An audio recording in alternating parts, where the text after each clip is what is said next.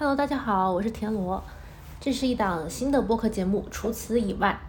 除了厨房以外，关于食物还可以有很多故事，大概就是这么个意思。所以可想而知啊，这个播客的内容可能会比较琐碎，有时候会是我一个人瞎聊，有时候是我跟朋友的聊天记录，甚至有时候是带着手机在外面随机录到的一些素材。我自己是觉得挺有意思的，因为做菜嘛，其实它总共就那么十几分钟或者一两个小时的事情。但是决定这个菜怎么做，或者这个食材怎么吃，这些事情反而是在厨房以外的地方发生的。所以除此以外，不只是厨房。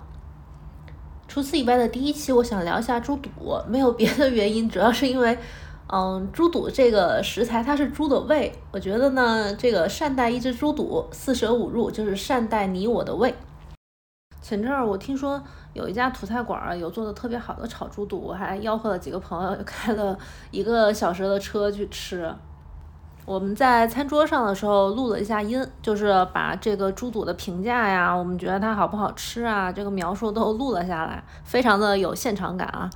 大家可以听一下。我觉得他这个猪肚非常期待。这个后来我研究了很久，我问过很多的人，打听过他。他们说他还是应该是发过，一会儿你吃吃看。哪种发呀？他们有，反正各种说法都不一样。有时候有些就说他是用碱水发过，啊。有些就说他是用食用碱发过，啊。对，有些就是说他是用石粉发过。它的状态是比较抛，是吗？但是吃不出一点，就是我们没吃到说。我可能知道怎么回事，等一下我我我我看一下，我验证一下。你看我们有个时候发，他要么就是发出来那种感觉就是。物理物理发生已经变化了，就是但他这个吃的就感觉像新鲜的，对，要不就是它的这个比例保的特别好，要不就是反正它还是有诀窍。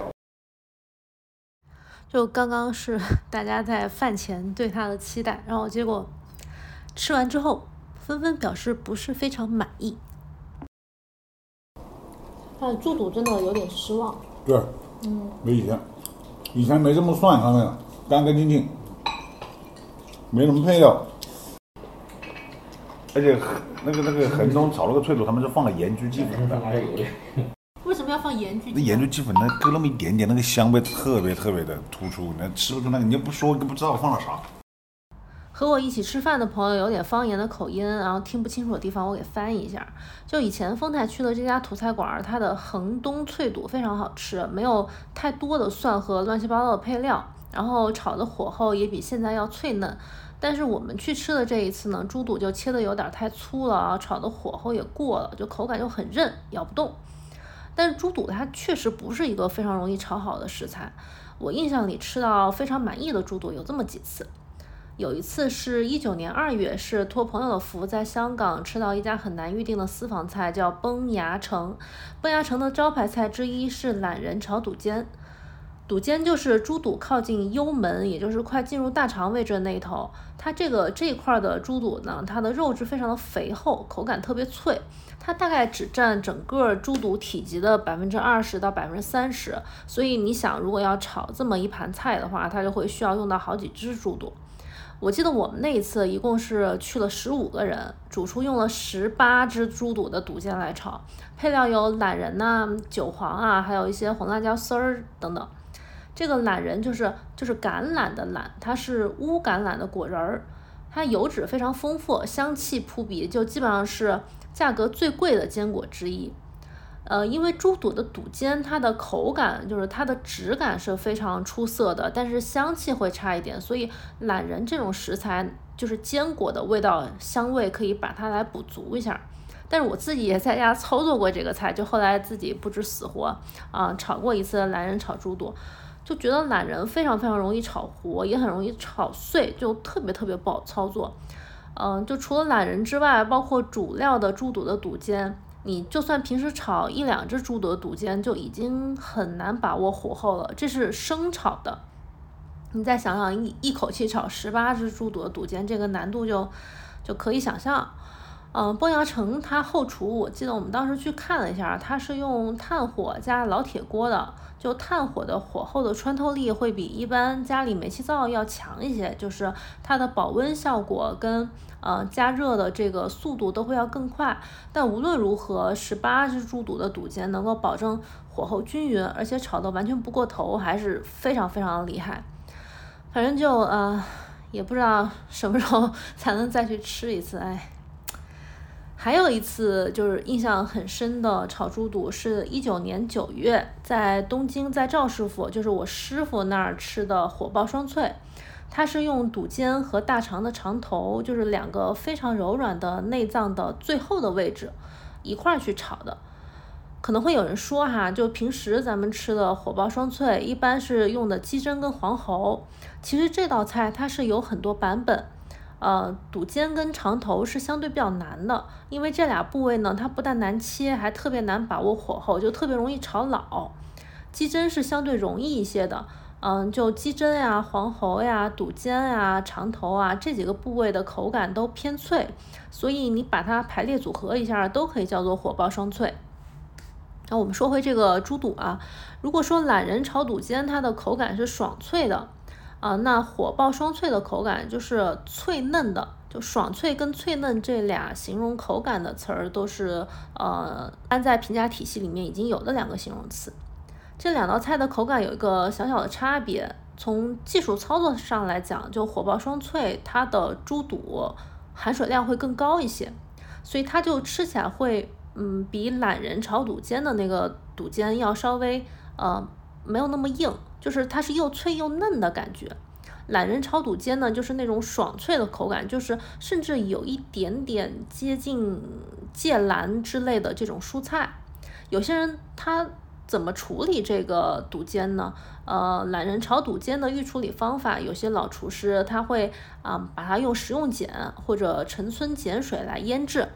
然后在炒之前，再放到沸水锅里面，轻轻的焯一下，把这个不好的碱味焯掉、漂掉。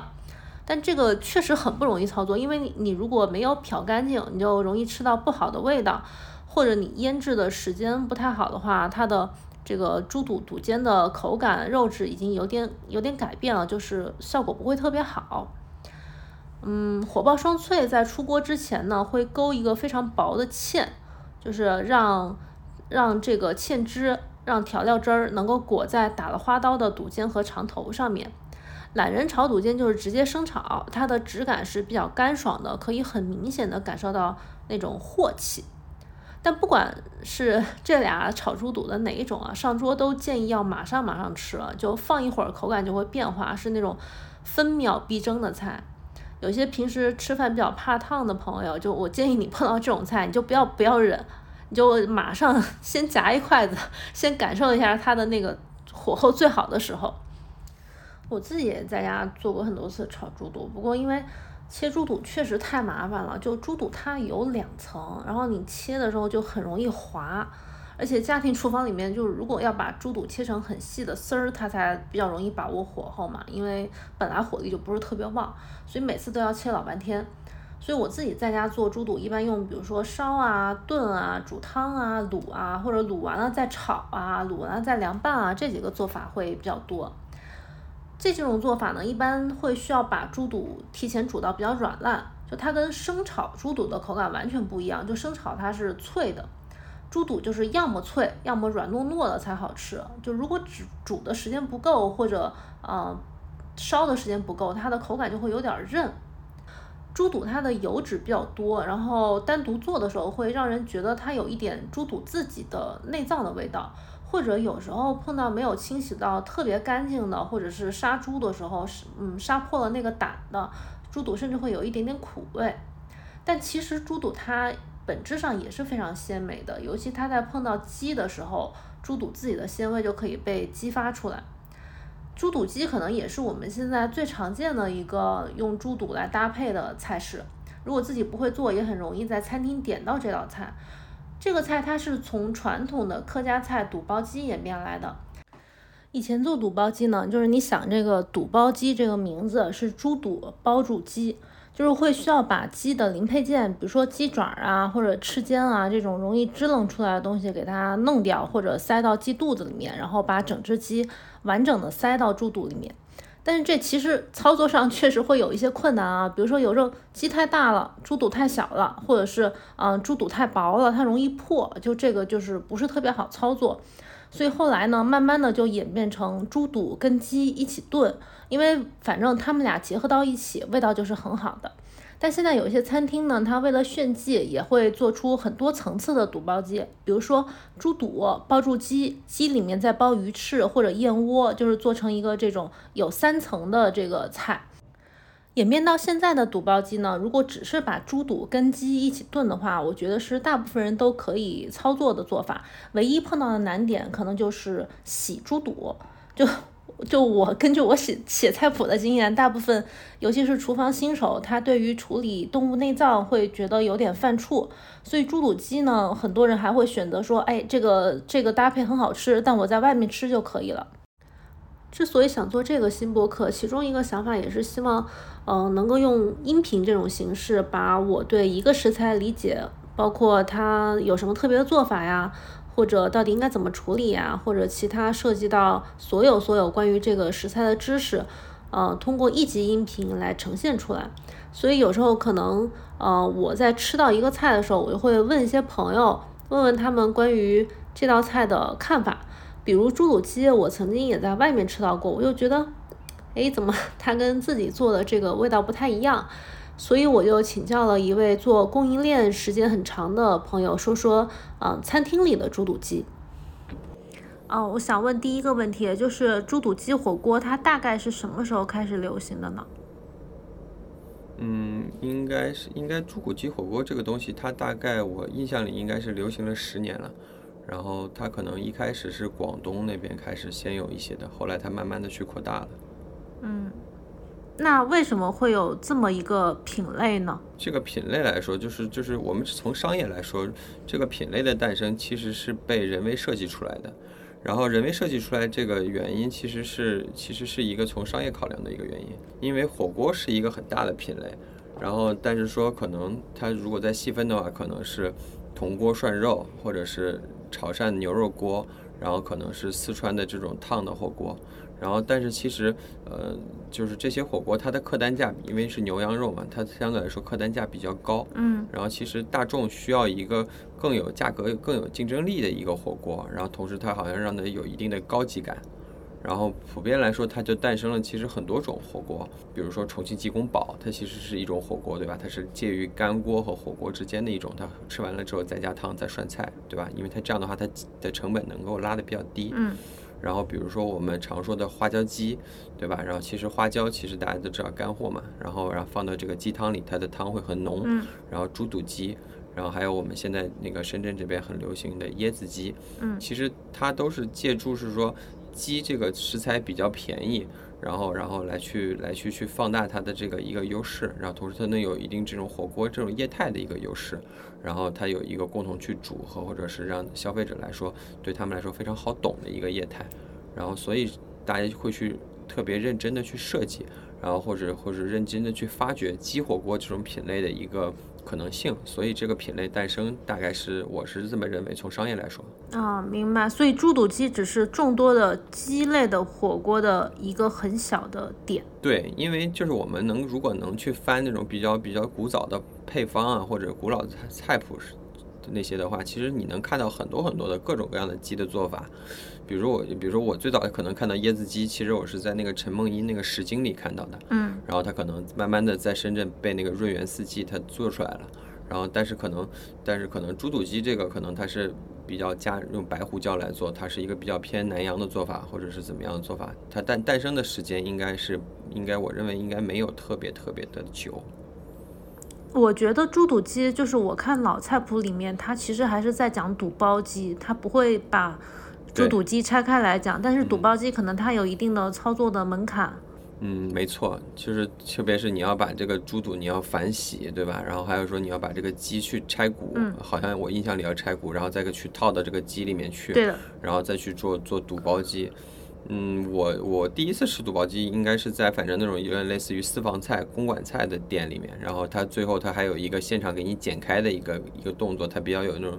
table service 这种感觉，然后它其实还是蛮新奇的。对。然后但你说真的很好喝嘛？我其实觉得可能没有现代的猪肚鸡好吃。然后我还有一个疑问，就是为什么外面做的猪肚鸡跟我自己做的会有一点点风味的差异？就是我觉得它的汤底的就不是那种很纯正的鸡跟猪肚相结合的味道，会多很多的奶味儿。这是加了什么调料吗？嗯，你说的非常对啊，你说的非常对，然后你的感受也是我认为是完全正确的。然后因为咱们自己，比如说在家里，在家里做，或者是个人的不完全不使用，就是说外来的这种添加物的来说的话，它那种猪肚鸡的一般办法就是说，我们自己去煲一个猪肚的汤，然后它其实是比较白、比较浓的，对吧？因为猪肚其实也有好多的胶质，对吧？然后，然后，然后它再去跟那个鸡腱，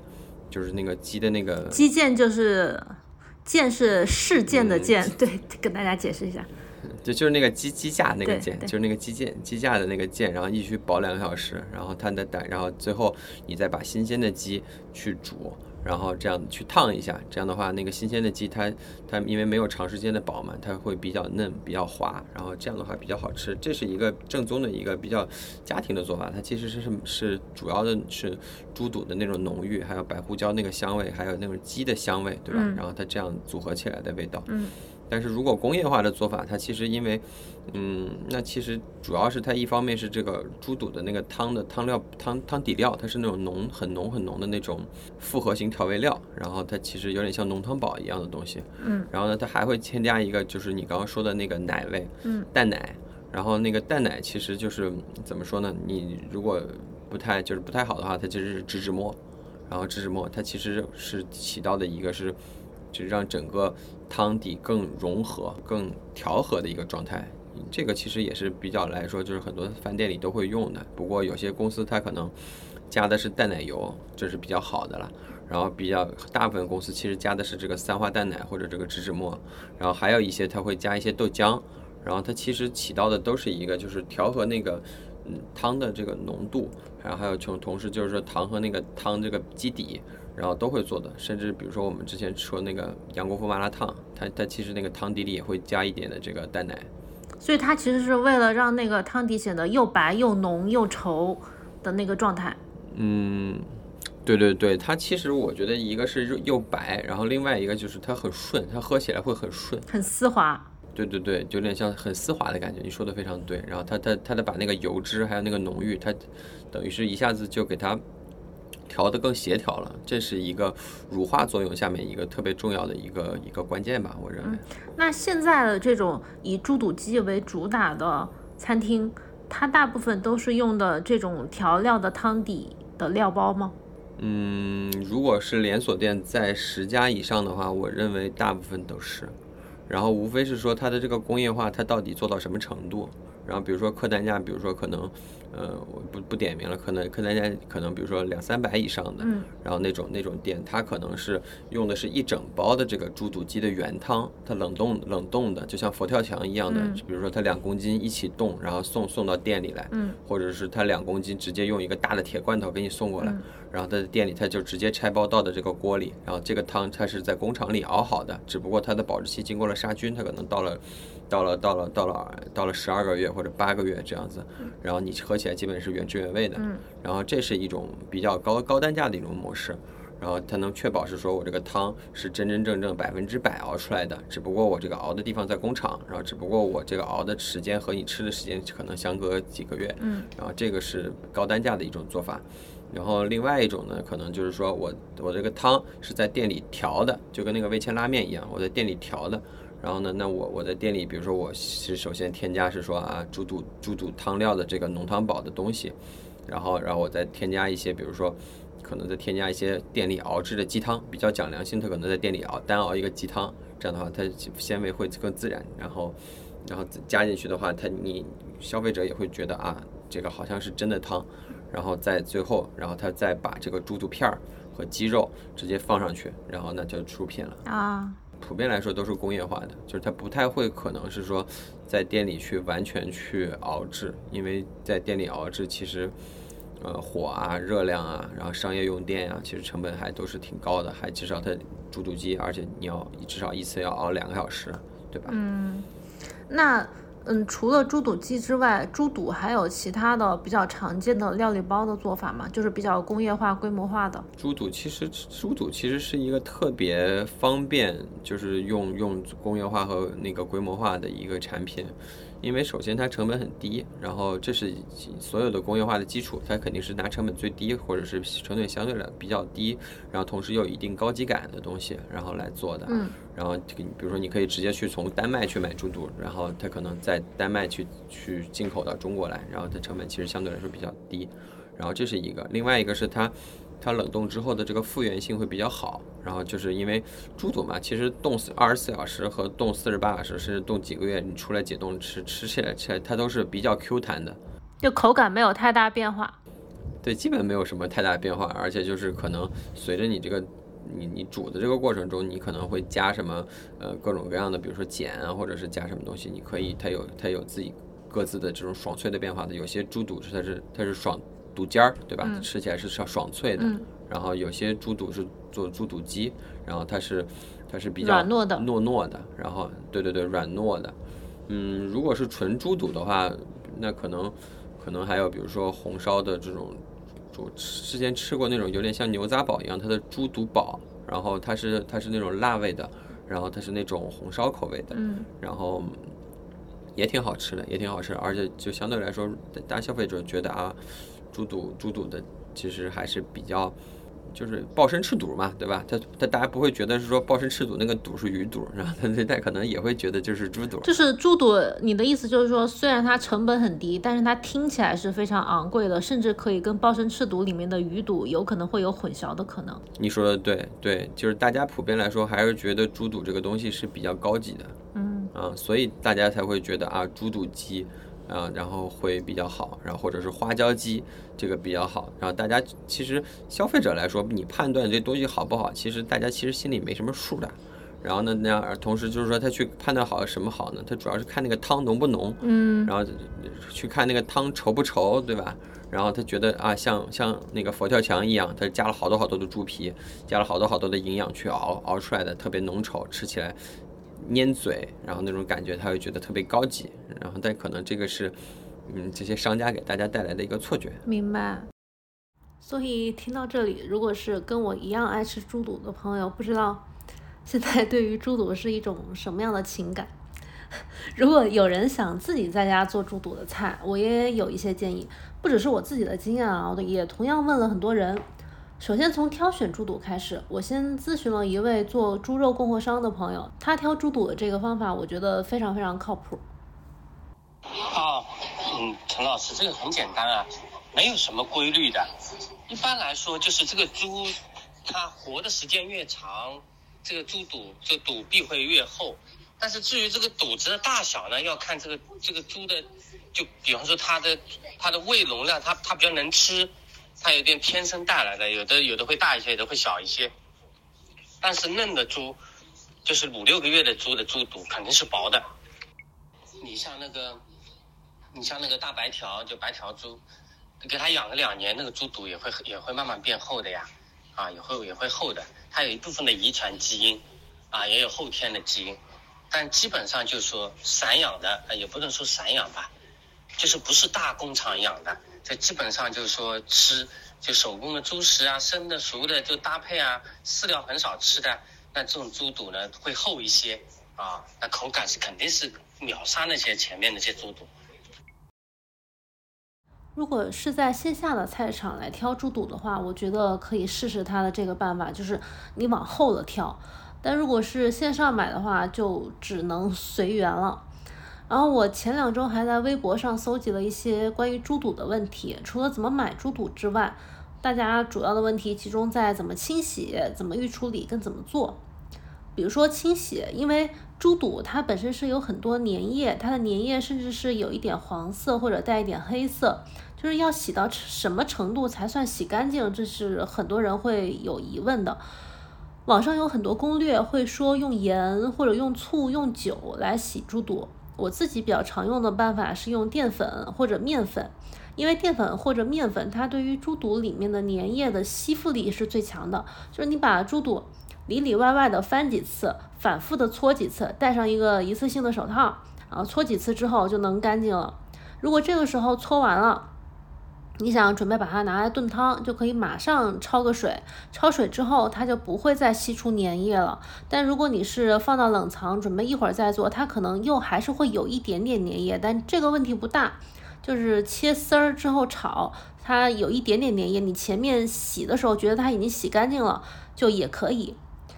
呃，如果是直接炒的话呢，是不建议焯水的。生炒是最容易把猪肚炒到脆嫩的口感的。联系到我们前面讲的提到的几道菜，嗯，有朋友有很多很多朋友问说，炒猪肚的火候怎么把握？炒的猪肚经常火候不好，就容易老韧废牙。就是如果家庭的火力特别不旺，或者你炒的速度比较慢的话，那它废牙或者被炒老的可能性是比较大的。